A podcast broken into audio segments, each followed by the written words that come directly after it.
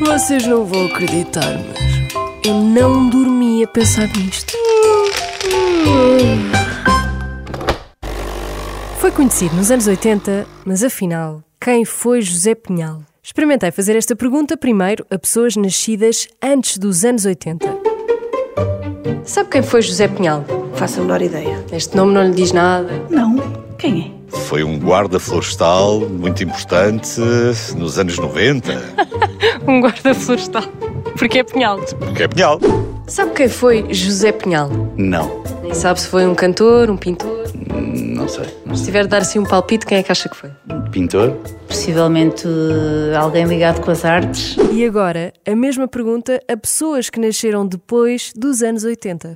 Eu devo dizer, fico triste que ainda se faça essa pergunta: quem foi José Pinhal?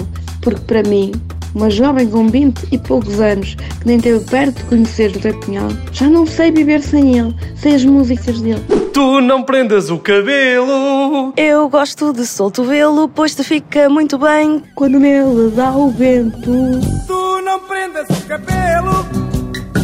Eu gosto de solto vê-lo, pois te fica muito bem quando nele dá o vento. Insultas a minha inteligência ao achar que eu algum dia poderia não saber quem é José Pinhal. Mas a minha preferida é. Magia que me leva! Loucura da tua magia que me leva como um pássaro encantado. Sabe quem foi José Pinhal? Sei, vou vê-lo. Vai vê-lo. Vou em julho. Mas, ele- mas vai vê-lo como? Ele morreu. Então vou vê-lo num festival de verão em julho, no Timilha. Mas não é ele. Não, é um projeto de homenagem. Ah! Mas vamos senti-lo como se ele estivesse lá. Então- Baby, baby, baby. Baby, baby, baby, baby, meu amorzinho. Há quem lhe chame um dos fenómenos mais curiosos da música portuguesa. Mas como é que pessoas mais novas sabem quem foi José Pinhal e pessoas mais velhas não fazem ideia? É porque a vida dura muito pouco, dura muito pouco, dura muito pouco. Um cantor que ficou famoso décadas após a sua morte. E como? Voltemos atrás no tempo.